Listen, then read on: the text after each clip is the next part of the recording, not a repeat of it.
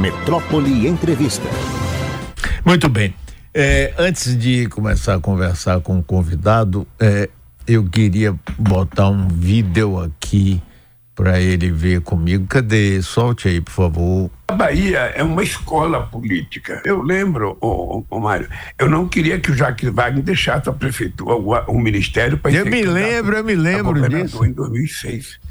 Pois ele falou para mim, eu vou ser eleito. Eu falei, ô, Wagner, você não vai ser eleito, cara. Você só tem 3% de voto. Você vai disputar com uma turma do ACM, você não vai ganhar. Pois ele saiu do ministério, foi para Bahia, ganhou no primeiro turno. Depois foi candidato reeleito no primeiro turno. Depois eu queria que ele indicasse outra pessoa candidata a governador. Me lembro também. O Ricotta foi candidato no primeiro turno. Aí teve toda uma confusão que você acompanhou na Bahia. Quem é que ia ser o candidato para suceder o Rui? Se imaginava, teoricamente, que seria o Jacques Wagner. Mas eu sabia que o Jacques Wagner não queria. Se não era o Jacques Wagner, aí se pensou no Otto. Aí até trouxeram o Otto uma conversa comigo em São Paulo. E o Otto não estava com a cara boa. Sentia que o Otto não queria. Quando terminou a reunião, foi todo mundo embora, eu liguei pro Otto. Eu falei, Otto, deixa eu dizer uma coisa, meu amigo. Eu vi que você não estava gostando desse negócio de ser candidato a governador.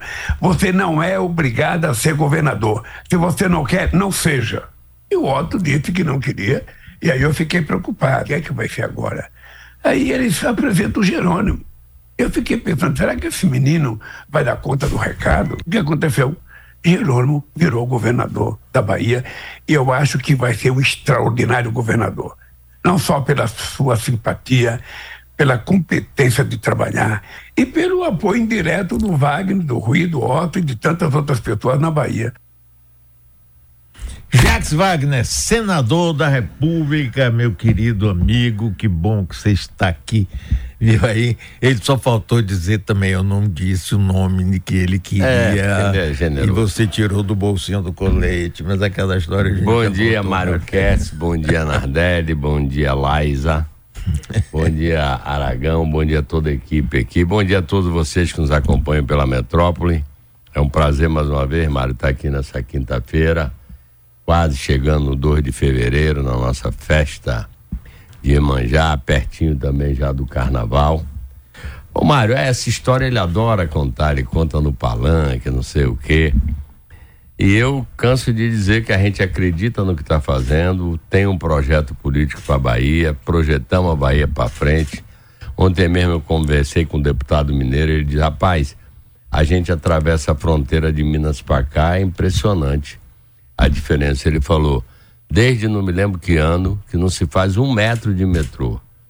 Quando a gente tinha, sei lá quantos, vocês aqui não tinham nada. Hoje vocês estão com 40 e tanto, até uma rodoviária nova que está um pouco atrasada, mas vai sair. Ou seja, porque a gente pensou a Bahia, a gente trabalha para a melhoria da Bahia e do povo baiano. Mas ele não tem jeito, ele revive é, contando piada com esse caso e eu acho que eu, é o que eu digo, Mário, você aposta. Eu digo sempre que política não é lugar de prato feito. Não tem prato feito. Você faz o seu cardápio, o seu, seu menu. Às vezes você dá sorte, acerta. Eu perdi em 2002. Ele perdeu três vezes. Então, acho que essa talvez seja a diferença. A gente, como grupo, eu já falei isso aqui outras vezes, a gente trabalha como grupo político. Óbvio que hoje quem é a figura é Jerônimo. E realmente tudo que ele falou aconteceu, porque o pessoal achava que eu tinha que ser candidato de novo. Eu falei, não, vamos renovar. Não adianta botar. Eu já sabia que os caras iam bater em quê? 16 anos. Se eles a crítica deles que a gente estava velho com 16 anos, aí aparece a cara do cabelo branco, da barba. Ah, esse aí a gente já conhece, que é coisa nova. Então não foi aventura, foi pensando e dizendo que nós tínhamos que fazer realmente uma uma coisa nova, uma a renovação dos quadros. Podia ter feito até antes, realmente a gente se arriscou que fomos escolhendo no final de fevereiro. E Jerônimo realmente nunca tinha sido candidato a nada. Mas é, já acertamos. Acho até que Jerônimo está realmente muito bem trabalha muito, é muito simples, muito humilde. Está é, lá trabalhando com a equipe, está começando a preparar o planejamento para projetar a Bahia para frente, como eu fiz. Eu projetei até 2023, Rui projetou até 2030. Eu acho que é hora já de pensar a Bahia já mais para frente. O mundo está mudando com muita rapidez. Se você não tiver o caminho traçado, planejado, você não vai. O pessoal admira muito a China. Eles trabalham lá com plano quinquenal, que revisitam todo ano, e também com planejamento de 50 anos. Aí o cara sabe qual é a estrada que quer percorrer, vai ganhando, vai fazendo. Se não tem planejamento, não adianta, ninguém sabe, vai ficar andando tonto, cada hora faz um negócio, mas não tem uma lógica.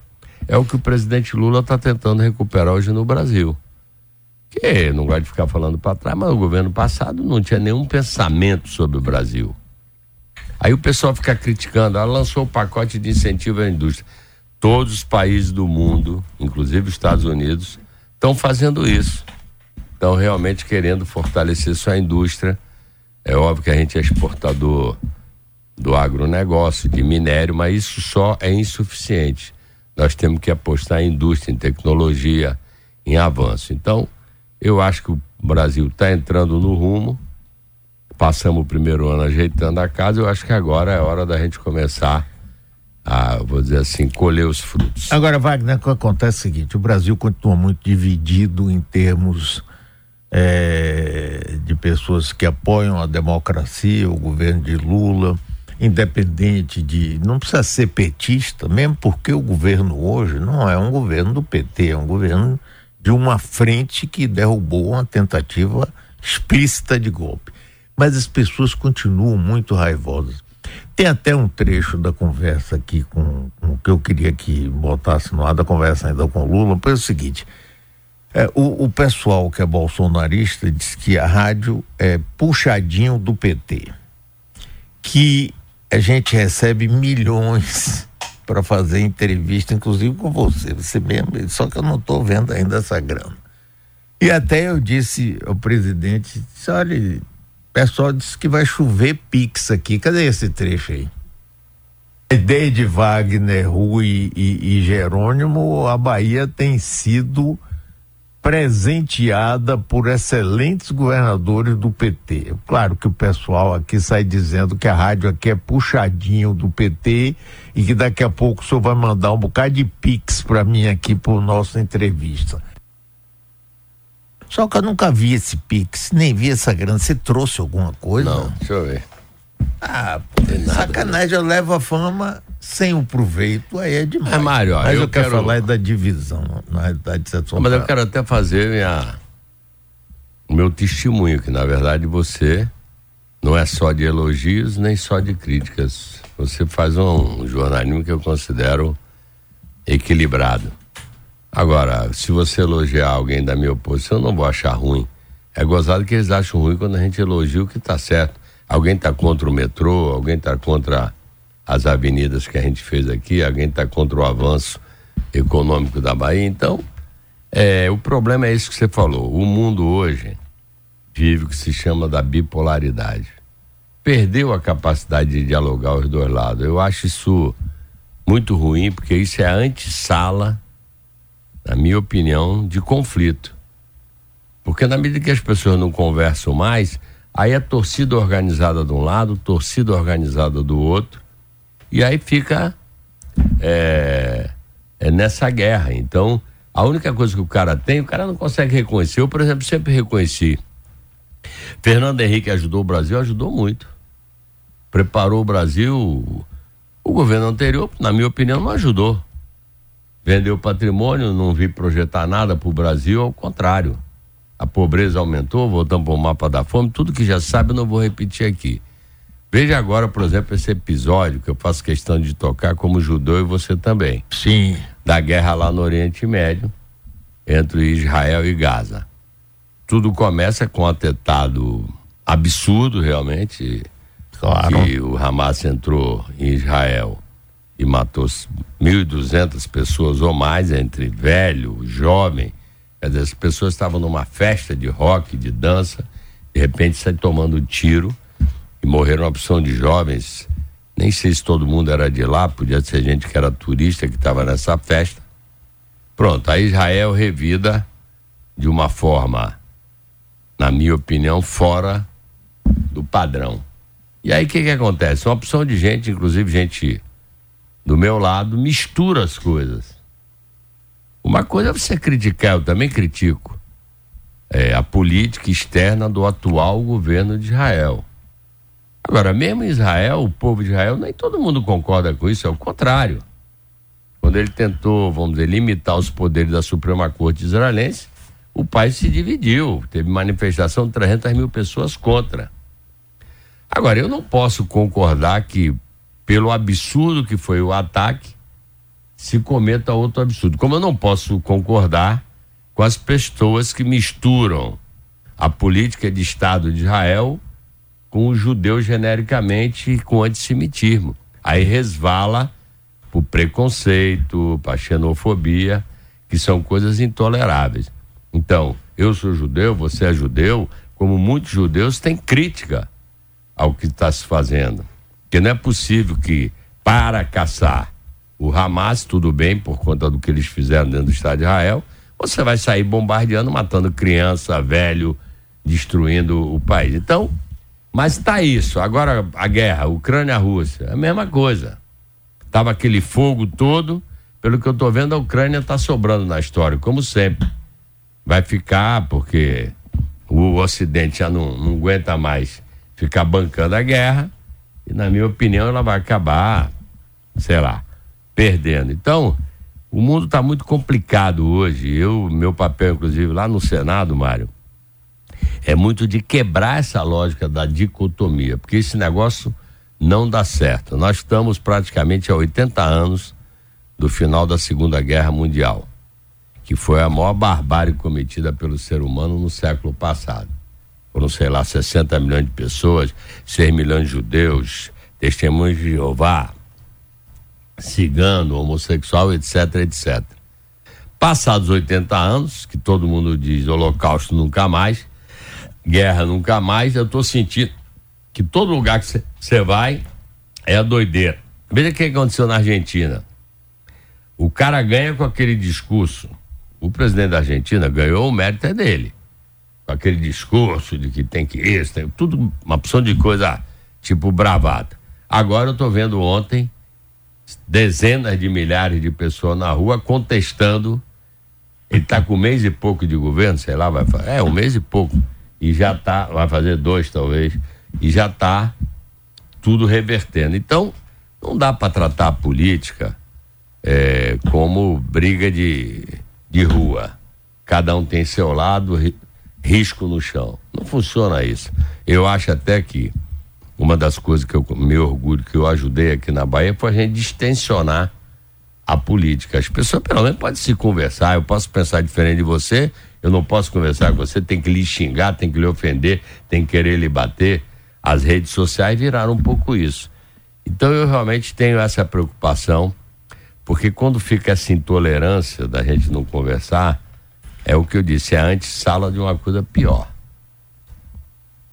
É, e, e eu fico muito preocupado, inclusive, porque isso cresce a gente vê crescer, a gente vê movimentos como o que aconteceu aqui no Equador outro dia, a gente vê a possibilidade da volta de Donald Trump à presidência dos Estados Unidos, não é todo esse crescimento da ultradireita, porque depois do golpe militar, quando a gente entrou na democracia, essa ultradireita tinha um certo vergonha de se apresentar como tal. No governo Bolsonaro, isso passou a ser até um trunfo, uma coisa explícita, né? Você não imagina o número de, de, de coisas material que mandam para mim, né? Com mentiras, tudo fake é, e o ódio, o ódio, rapaz, é uma coisa incrível, rapaz. Isso é coisa incrível. É. Eu acho, Mário, que, por isso que eu estou falando, nós estamos. As redes que, que trouxeram benefício, porque, óbvio, todo mundo se comunica. Eu posso falar com minha neta que está morando nos Estados Unidos na mesma hora, posso falar via vídeo, então ver a minha filha, meu, todo mundo, meu neto. Agora, ela também trouxe uma coisa muito ruim, que foi esse jogo de clichê de xingamento que hoje roda na rede com uma constância impressionante. Toda vez que você quer dizer assim, olha, nós temos que minimamente ter regra. Aí o cara acha que é censura. Não, não é censura, que o cara não pode ficar pregando ódio dentro do país e achar que isso é normal. O 8 de janeiro. É normal aquilo, o cara entrar e depredar as sedes dos três poderes? Não é razoável aquele negócio. Quer protestar, proteste. Agora não pode agredir e ofender. Mas é, eu fico preocupado porque eu acho que não é só aqui no Brasil, em vários países do mundo, isso está acontecendo. A política está virando. É, eu, eu, falo uma coisa sem ofender, é ofender a torcida de futebol, mas que é próprio do torcedor de futebol, gol, gol de mão do meu time, você quer que o juiz valide o gol legítimo do outro time você quer que derrube. Então não tem uma racionalidade, é paixão pura. A política tem paixão, mas não pode ter paixão pura, porque senão vira isso que a gente estava tá vendo aí. O centro, como se chama, o diálogo da democracia foi embora e eu fico sempre preocupado. Por isso que eu quero voltar ao tema que você falou, do pessoal querer batizar já a rádio disso ou daquilo. É gente que não consegue ouvir quando se faz um comentário elogiando o que está bom e criticando o que está ruim. Eu já vi aqui no começo, várias vezes, você criticar várias coisas do governo, na área de cultura, em outras áreas, mesmo quando era comigo, se tem alguma coisa, olha, isso aqui não está saindo. Agora, se você vai reclamar daquilo que está bom, por quê? Eu vejo você entrevistar aqui é, o prefeito, o ex-prefeito, com eventualmente a mesma frequência, não sei que eu não estou medindo isso, mas a mesma frequência que você, é, é, vamos dizer assim, entrevista o nosso pessoal. Mas virou isso aí, Mário. Infelizmente, esse tempo do diálogo a gente precisa retomar. Jacques Wagner, um dos grandes problemas que o Brasil vive e a Bahia também chama segurança pública. Nós vimos agora, rapaz, até é uma coisa assim, aquela aquela denúncia de que o, o verdadeiro mandante do assassinato da vereadora e do motorista, né, de Marielle. E, mas segurança pública, rapaz, tornou-se um problema nacional e local, é claro, se é nacional. O que é que você acha disso? Qual é o caminho que se traça? Existe no, na preocupação do presidente, do governo dele, de ter uma política para a segurança pública efetiva? Então, Mário, no começo do governo, em janeiro do ano passado, o presidente pensava em criar um ministério específico da segurança pública. Depois, por sugestão de algumas pessoas, e eu acho que principalmente do ex-ministro, que agora vai ser ministro do Supremo Tribunal Federal, o Flávio Dino, ele manteve junto. Ele agora convidou uma pessoa, na minha opinião, super especial, que é o ex-ministro Lewandowski, que é uma figura que dispensa comentários pela trajetória dele como juiz, como magistrado do Supremo Tribunal Federal e sempre uma pessoa uma visão democrática, garantista, social também. E eu acho que é uma pessoa sobre quem não tem o que questionar. Ele vai assumir e eu acho que na conversa com ele, ele próprio também achou que deveria manter junto os dois, não criar o Ministério da Segurança. Está chamando para lá alguém do Ministério Público de São Paulo, que eu não conheço pessoalmente, mas todo mundo diz que a atuação dele contra exatamente milícias, tráfico, como membro do Ministério Público de São Paulo, foi muito efetiva. Esse problema, Mário, não é só nosso. Porque realmente o tráfico de droga e o tráfico de arma virou uma multinacional do crime. Então é muito dinheiro que rola, muita corrupção que rola, é, tentam corromper o executivo, o judiciário, a polícia militar, é, tudo. Tentam sempre corromper para se proteger. Então, não é uma briga fácil. As pessoas, óbvio que tem que reclamar, porque a sensação de insegurança é horrível. Nós estamos indo pelo caminho da tecnologia, com câmaras, com tudo que tem de mais moderno. Jerônimo, evidentemente, está super preocupado com essa questão. Óbvio que às vezes tem críticas à polícia militar e é sempre o fio da navalha, Mário, porque você tem que equilibrar entre tomar conta da segurança e não ultrapassar aquilo que a lei manda, ou seja, não pode ser uma polícia agressiva. Por outro lado, é, é bom falar isso aqui no seu, no seu, na sua rádio. Porém, quando o cara vai para rua enfrentar, não é mole. Então também morre militar do lado de cá, etc. Como infelizmente agora é, no sul da Bahia a morte daquela indígena por um conflito de terra entre índios e não índios. Então, na minha opinião, esse desafio, repito, é mundial. O pessoal fala, fala, fala, é óbvio. O, pelo que eu saiba, Estados Unidos não produz nem coca nem cocaína. Mas todo mundo sabe que a Europa e Estados Unidos é o maior mercado consumidor. Eu digo sempre, se não tiver consumidor, não tem produção. Se não tivesse quem consumisse, evidentemente que não tem. E aí, quando você vai discutir legalização ou não criminalização do usuário da maconha, pronto, aí vira a tal da dicotomia. Ah, vocês são defensores disso, daquilo. Eu digo sempre, Al Capone existiu porque o uísque era proibido. Exatamente, lei seca, famosa. Depois que é. acabou com a lei seca, acabou o Al Capone, porque o cara vai no mercado, compra seu. Não estou dizendo que é a mesma coisa, mas se você for olhar bem, pegue os acidentes de trânsito. Qual é a maior causa de acidente de trânsito? É álcool, é bebedeira. O cara bebe, vai pra rua, vai dirigir, pau. Morre, mata, cai da, da moto. Os nossos hospitais, boa parte da área de traumatologia é ocupado por acidente de moto. Porque acidente de moto sempre o cara quebra uma perna, às vezes tem problema, é, traumatismo craniano, etc. E muitas dessas vezes é o cara saindo de festa, bebeu e vai dirigir. Então, eu acho que esse é um desafio, nós estamos cuidando, ampliando, formando, qualificando, usando tecnologia, temos nosso centro de controle, espalhamos comunicação pelo interior. Agora, eu vou repetir aqui, não tem ninguém que tenha varinha de condão para dizer pum pum e está resolvido o problema. Porque vai desde o roubo de um celular na rua, ou de um cordão de ouro, de qualquer coisa disso, até realmente o crime organizado. E evidentemente a briga entre quadrilhas mata muita gente. Muitas vezes o que, que acontece é que a disputa de um ponto de distribuição acaba você vendo morte, infelizmente, de muitos jovens. Óbvio que muitos jovens de periferia, jovens que moram na área popular, porque o tráfico invade essas áreas, porque acha que é mais fácil cooptar pessoas, mas quem consome não é gente da periferia que não tem nem dinheiro para consumir. Mas eu acho que é uma preocupação do presidente.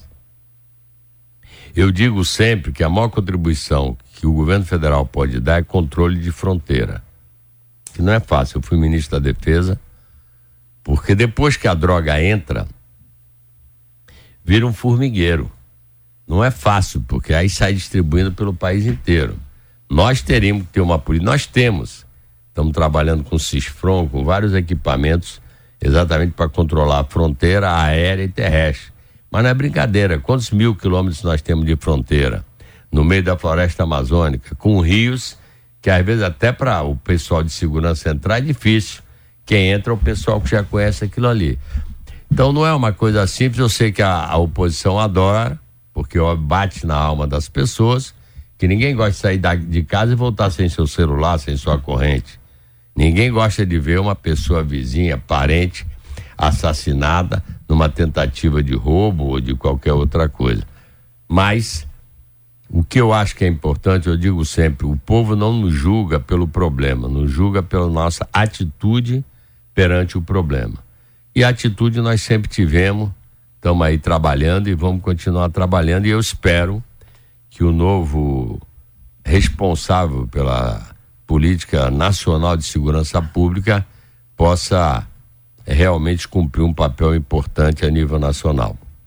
O que nós estamos conversando aqui com o senador Jacques Wagner. Wagner, o que as pessoas. É, é, é difícil, porque para a pessoa interessa ele se sentir seguro, poder andar na rua. Tal, né?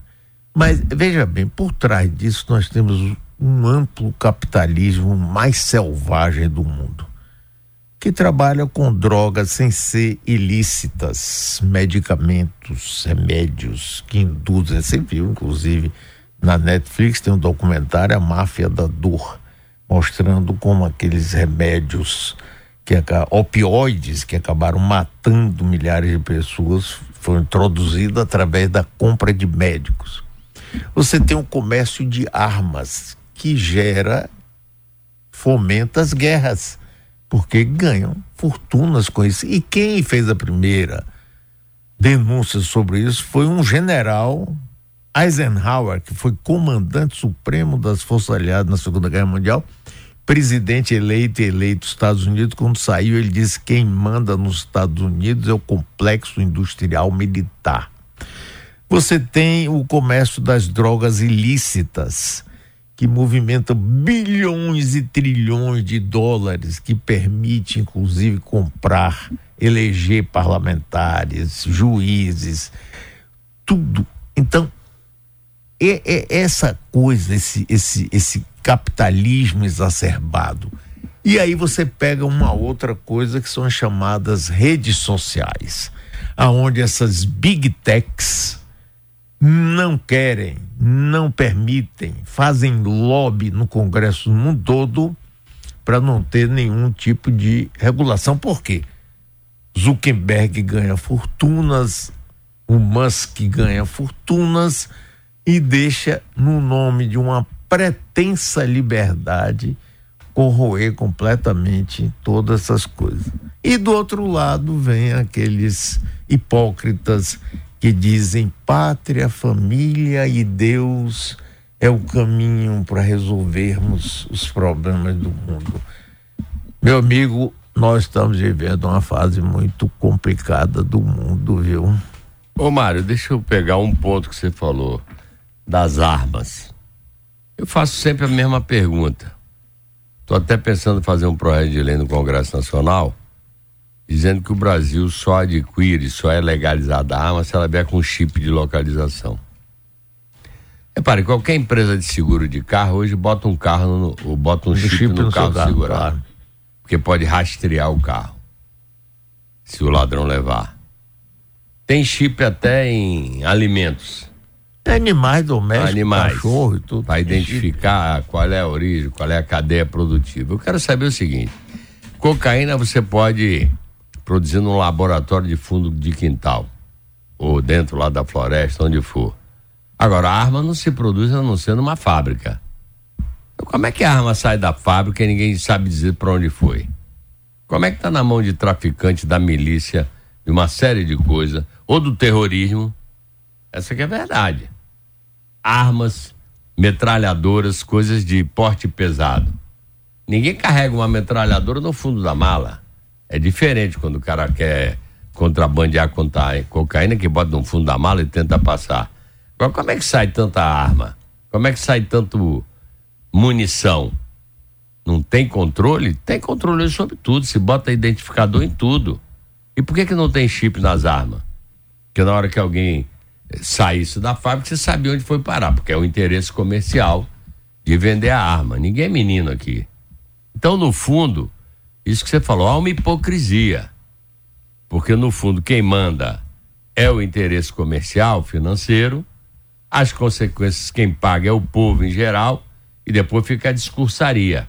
Eu vou repetir, eu queria saber por que, que arma pesada não tem chip de localização. Porque se ela fosse importada para o Brasil, ou mesmo produzida aqui, tinha que estar tá registrado na segurança pública. Aí o cidadão sabe onde foi parar. De repente o cara tem fuzil. Em tese, fuzil não se vende na, na loja de armamento. Pode vender revólver, algum outro tipo de armamento. E como é que vai parar na mão do cara? Terrorista tem bomba, tem não sei o que lá, vinda da onde? É a mesma coisa que você falou da droga ou vamos dizer, do medicamento ilícito. É produzido em algum lugar. Não é fundo de quintal. No entanto, eu acho que esse é um problema que está na raiz. Eu vou repetir, depois de 80 anos do final da Segunda Guerra Mundial, a verdade é que o modelo econômico que se tem no mundo para 6, 7 bilhões de humanos, ele não resolveu o problema da maioria. Toda hora sai uma nova pesquisa. Empobrecimento dos mais pobres, concentração de renda dos mais ricos. É. Então é óbvio, o cara fica olhando, olhando, olhando, olhando, então, estão me prometendo, prometendo, prometendo. Aí o cara entra em desespero e diz assim: eu vou botar qualquer maluco aí para ver se resolve. Porque a política não está resolvendo. Porque eu digo sempre, Mário, a democracia não combina com exclusão, com miséria. A democracia tem que ser democracia de ideias, mas democracia social. As pessoas precisam ter acesso a tudo. Aí começa essa pregação e pode não, mas quem quiser ter oportunidade, tem oportunidade. É óbvio que você pode destacar 2%, 3%, 4% dessas pessoas que são elogiáveis, que tiveram uma dificuldade, aliás, como o Lula teve dificuldade, nasceu onde nasceu, pobre pra caramba, teve que sair para São Paulo e vira presidente da República. Ou, como eu digo aqui, com todo carinho, quer dizer, foram três governadores sequenciados na Bahia, todos três eu chamo de plebeus que ninguém tinha família política. Eu vim até de classe média média no Rio. Meu pai nunca foi rico, mas nunca me faltou nada. Mas Rui vem de uma família super simples e Gerônimo de uma família super simples. Teve que atravessar Rio para estudar em Jequié. Então o que eu quero dizer é o seguinte: é meritório, porque são pessoas que ralaram para chegar aqui onde se chegou. Mas a verdade é que você está vendo isso no mundo porque mesmo na Europa, nos Estados Unidos, o pessoal está me dizendo, eu tenho muito tempo que eu não vou, mas Nova York tá cheio de homeless, quer dizer, morador de rua, cheio de droga também na rua. Bom, eu não sei que eu não, não tenho ido, mas na Europa também. Então, ou a gente resolve. Eu digo o seguinte, Mário, não tem ninguém que aceite convite para o caminho errado se ele tiver minimamente atendido nas suas necessidades. Agora o cara passa fome. O filho está vendo o pai ralar de, manhã de noite, a mãe ralar de, manhã de noite e ganha o que não dá para sustentar. O cara diz, pô, por que, que eu vou seguir esse caminho? Vou pegar um outro rumo. Como eu já ouvi na época que eu era de governador, eu digo, ah, que, que adianta tu trabalhar? Para fazer igual meu pai, botar arroz com feijão? Sim, mas esse caminho que você está pegando, você pode morrer. O, cara, o menino me disse, ah, mas pelo menos eu vivi meus momentos de glória. É, como chefe, como não sei o que. Tô com meu carro, tô com meu. Então, e o pior é que as redes, como você falou, só estimulam o consumo, né? É. Se o cara não tiver o último tênis, ele acha que tá para trás. Se não tiver o último lançamento, ele acha que tá para trás. Então, cada hora é um negócio. A roupa de mulher era até o joelho, subiu até não sei o que, desceu até o joelho, toda hora muda. A de homem também. Agora todo mundo, a moda é andar sem meia.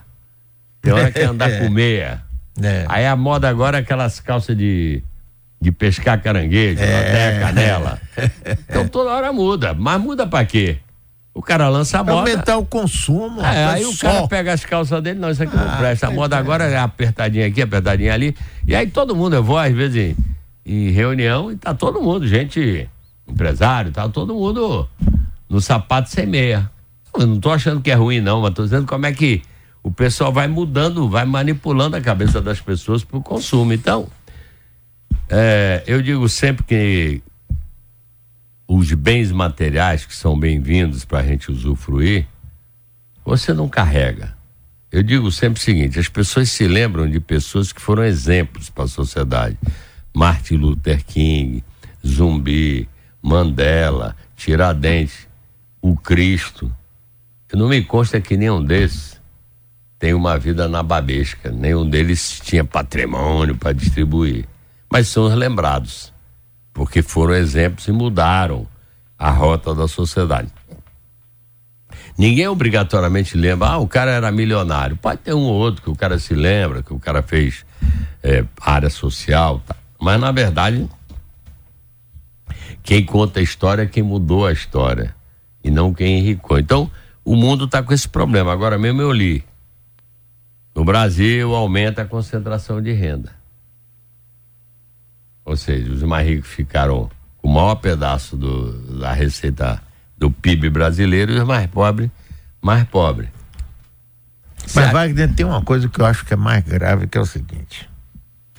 É, um governo de cunho social, como é o governo de Lula, um, dois e agora o três, que tem essa preocupação como uma coisa fundamental, é tido como esquerdista, comunista, etc, etc.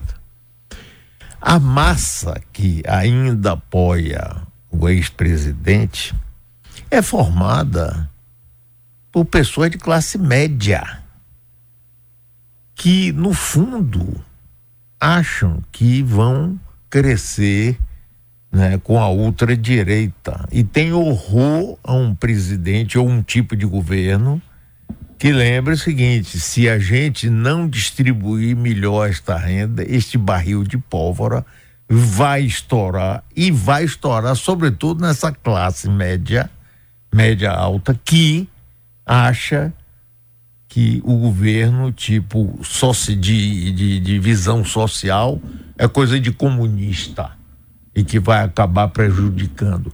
Quer dizer, é de uma insensatez e de uma burrice extraordinária. Você vê médicos, advogados, dentistas, pessoas com um certo nível, mas que são bolsonaristas ferrenhos e dizem, não, Lula só quer distribuir para os pobres. Outra coisa que acusam muito o PT é de que vocês não ligam para a educação. Eu recebi outro dia aqui uma informação de que uma inspetora da Secretaria de Educação, agora do governo Jerônimo, chegou numa escola aqui de Salvador e disse para uma das para as professoras, não pode reprovar ninguém. Ah, mas os alunos não estão vindo. Não pode reprovar ninguém, porque senão o IDH nosso vai cair. E aí as pessoas, as pessoas revoltam e dizem, pô, tá vendo aí, quer?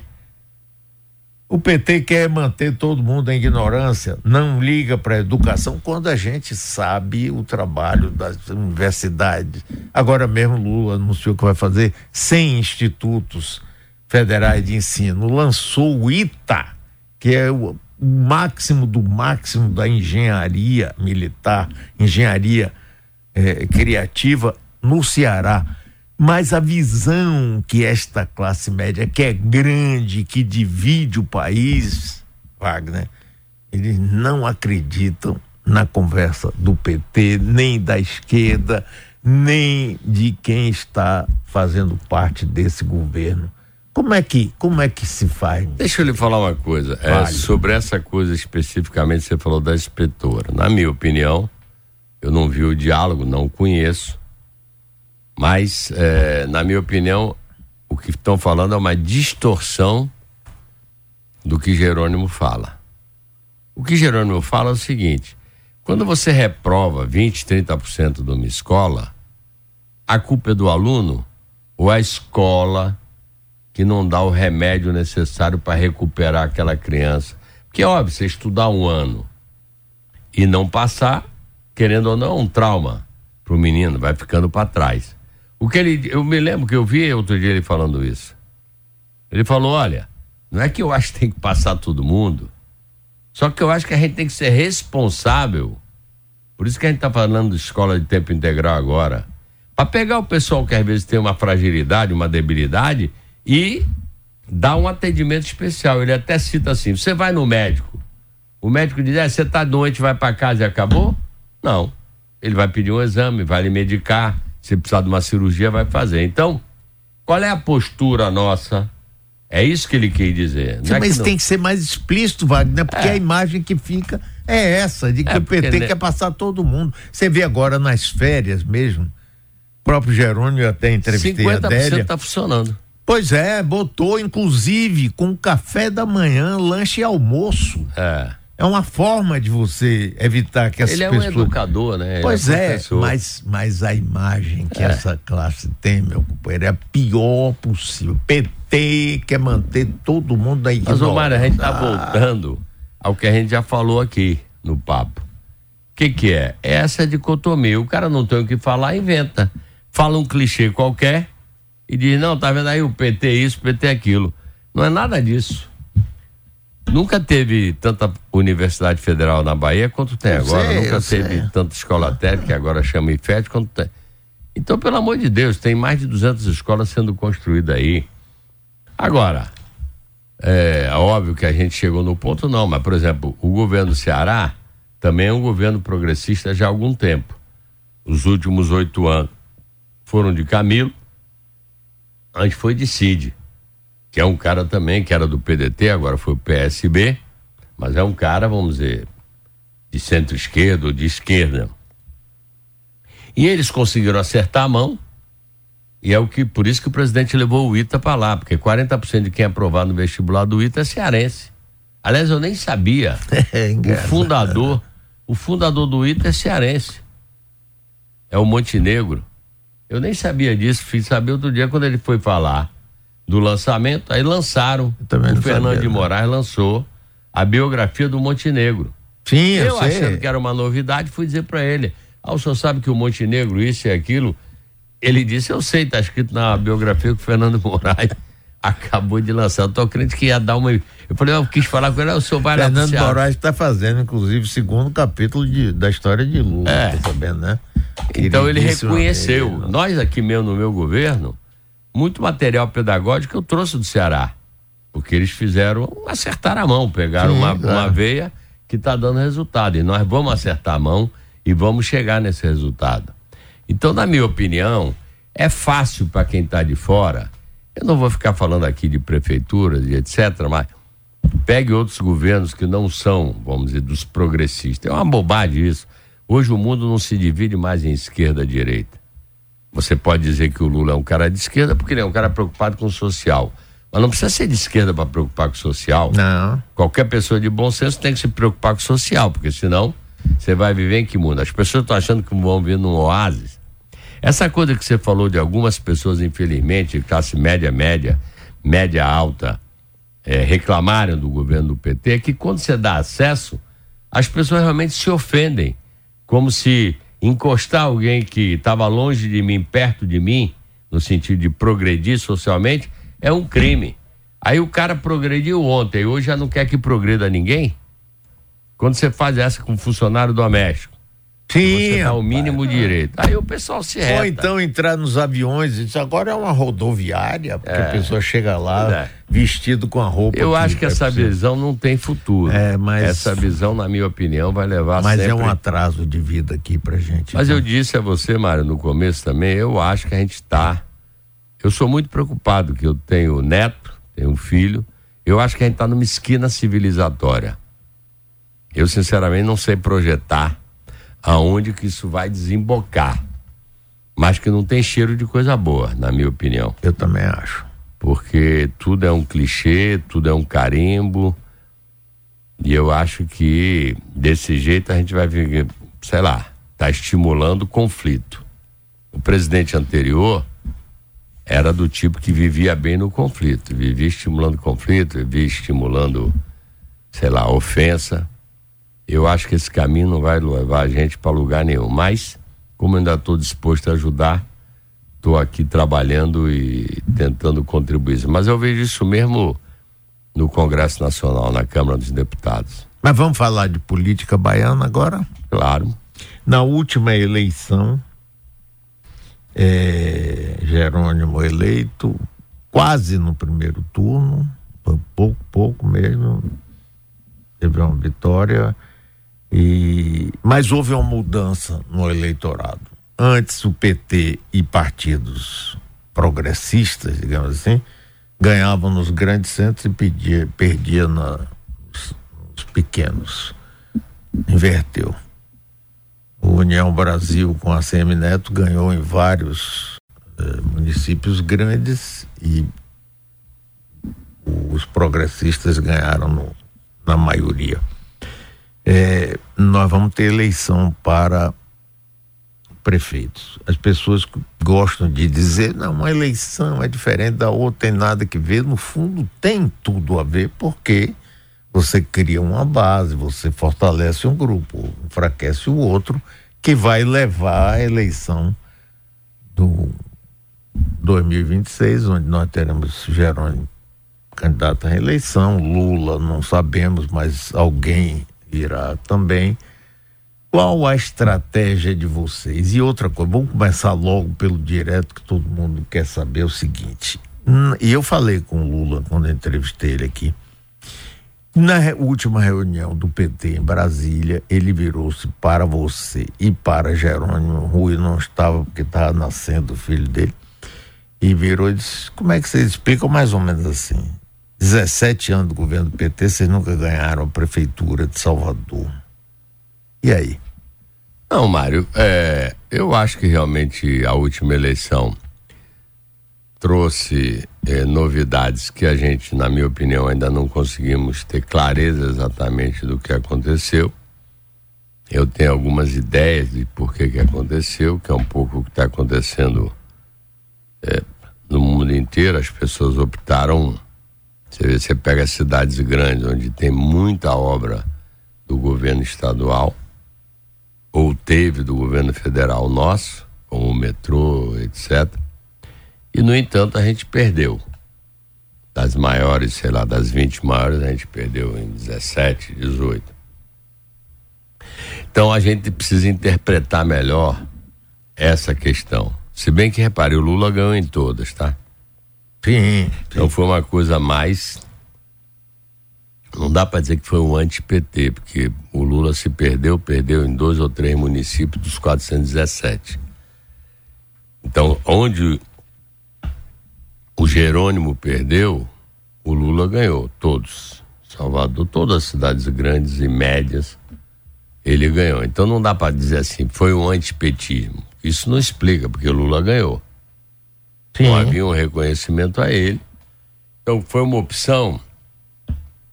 Eu digo sempre que a capital, ela projeta muito para o interior do estado. Que nós, baianos do interior, ainda dizemos, eu vou para Bahia. Bahia. quando vem para Salvador. Eu só descobri isso depois que eu estava no governo. Que eu estava no interior, o pessoal diz assim: Ah, agora terminou a, a coisa aqui, o senhor está voltando para Bahia? Eu falei: Como assim voltando para Bahia? Porque na cabeça do povo, o farol é a capital Salvador. Sim. Então eles se miram muito nisso. Eu me lembro ainda, quando eu fui ser candidato em 2006, eu chamei João Henrique, que era prefeito, para conversar. E João Henrique, na época, dava muito mais do que eu na pesquisa.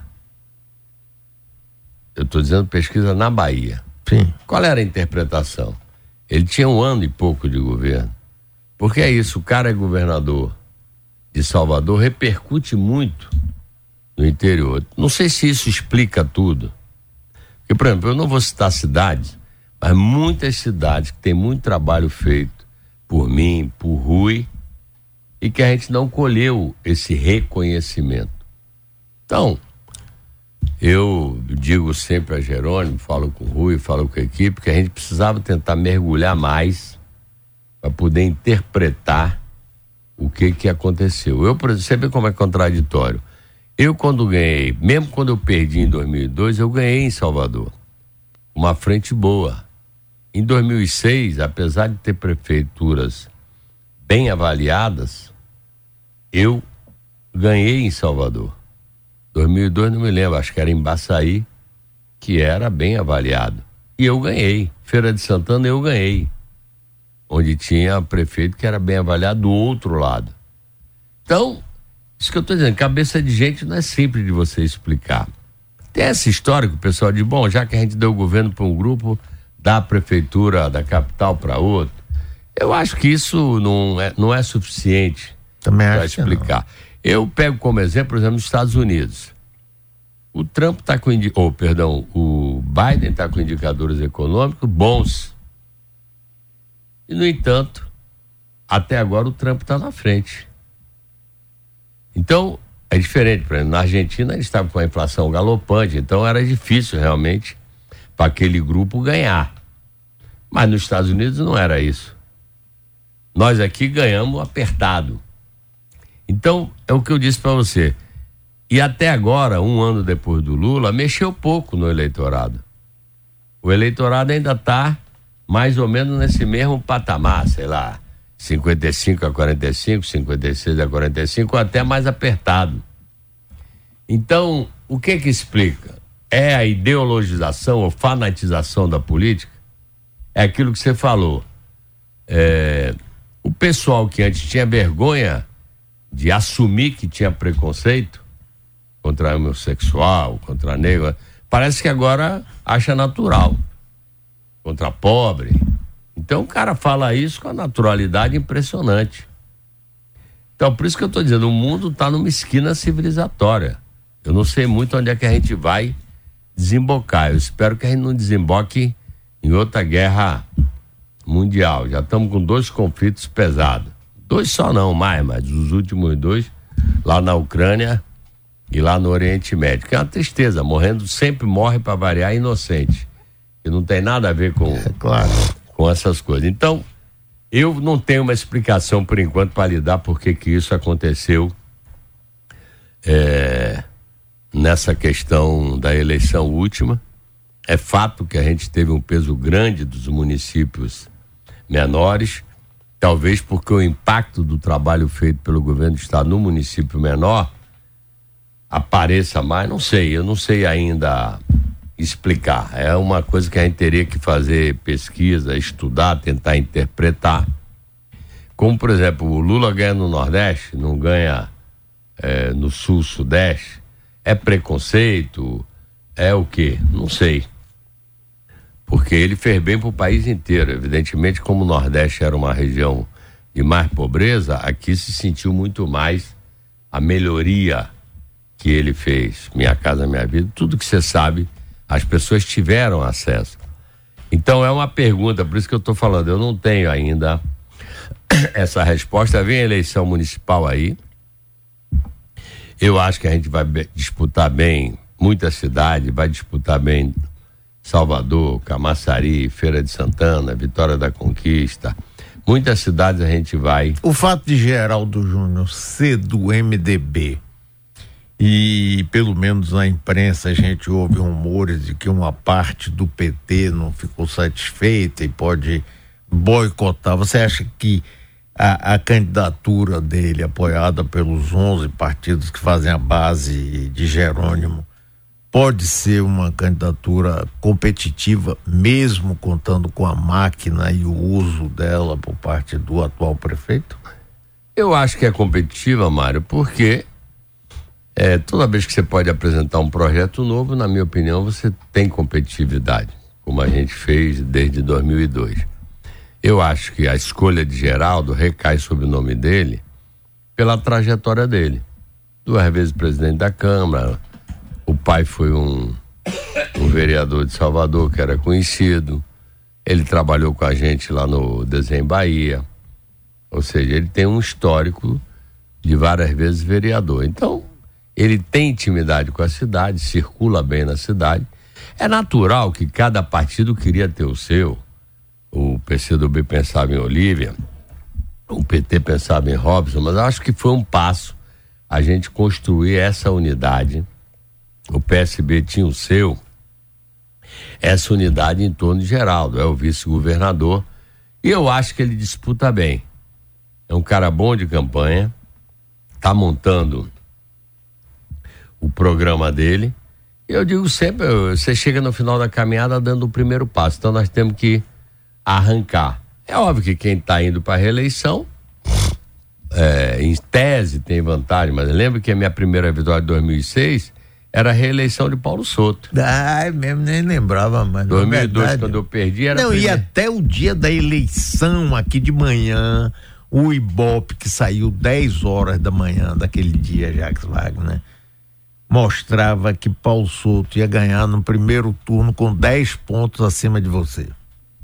É. Sete horas da noite você estava é, já. O pessoal hoje se Vermelho. baseia muito em pesquisa. Eu acho que a pesquisa tão distante da eleição, sinceramente, vale a trajetória, mas a pesquisa do dia a dia, ela não, na minha opinião, não conta tanto. É só ver meu caso, o caso de Rui e o caso de Jerônimo. Todo mundo começou muito lá atrás e todo mundo ganhou a eleição.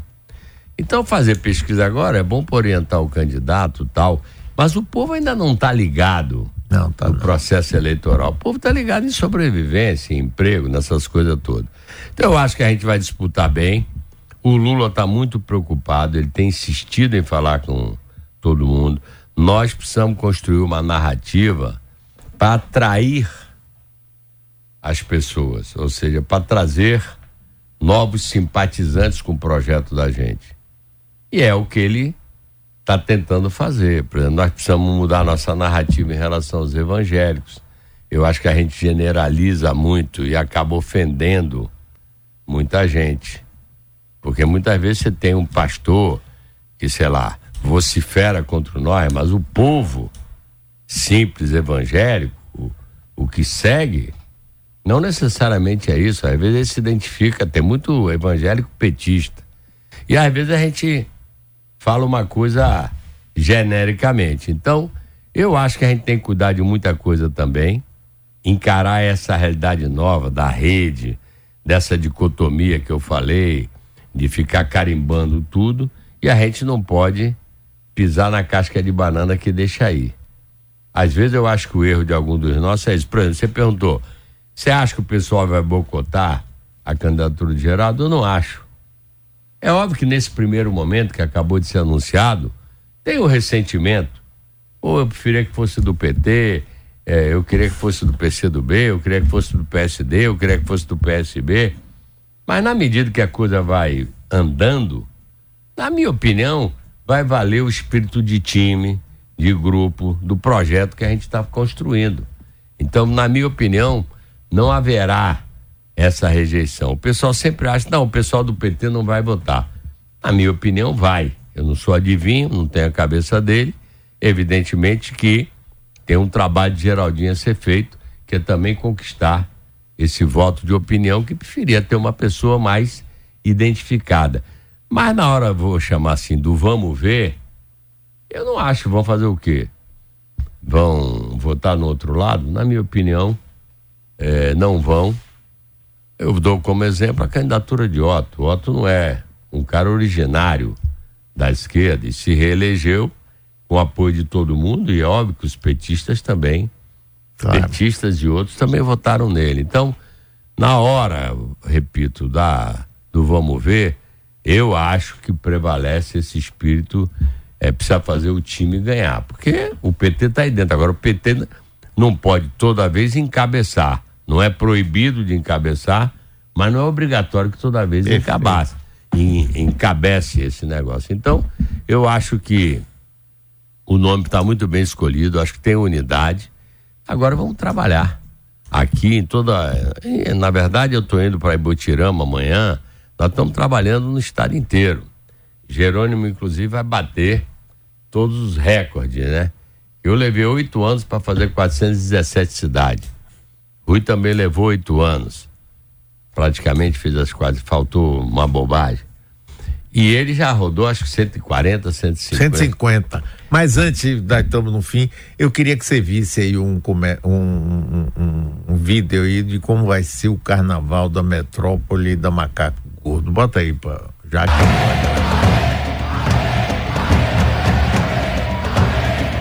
Metrópole mais Macaco Gordo apresentam. Brasil!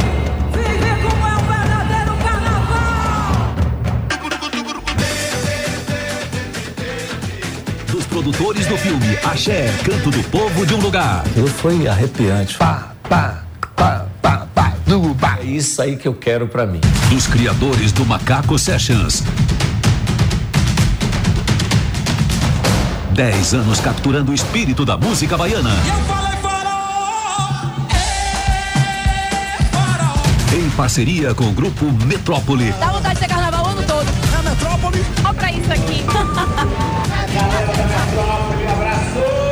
Sabe tudo de jornalismo, mas será que sabe dançar?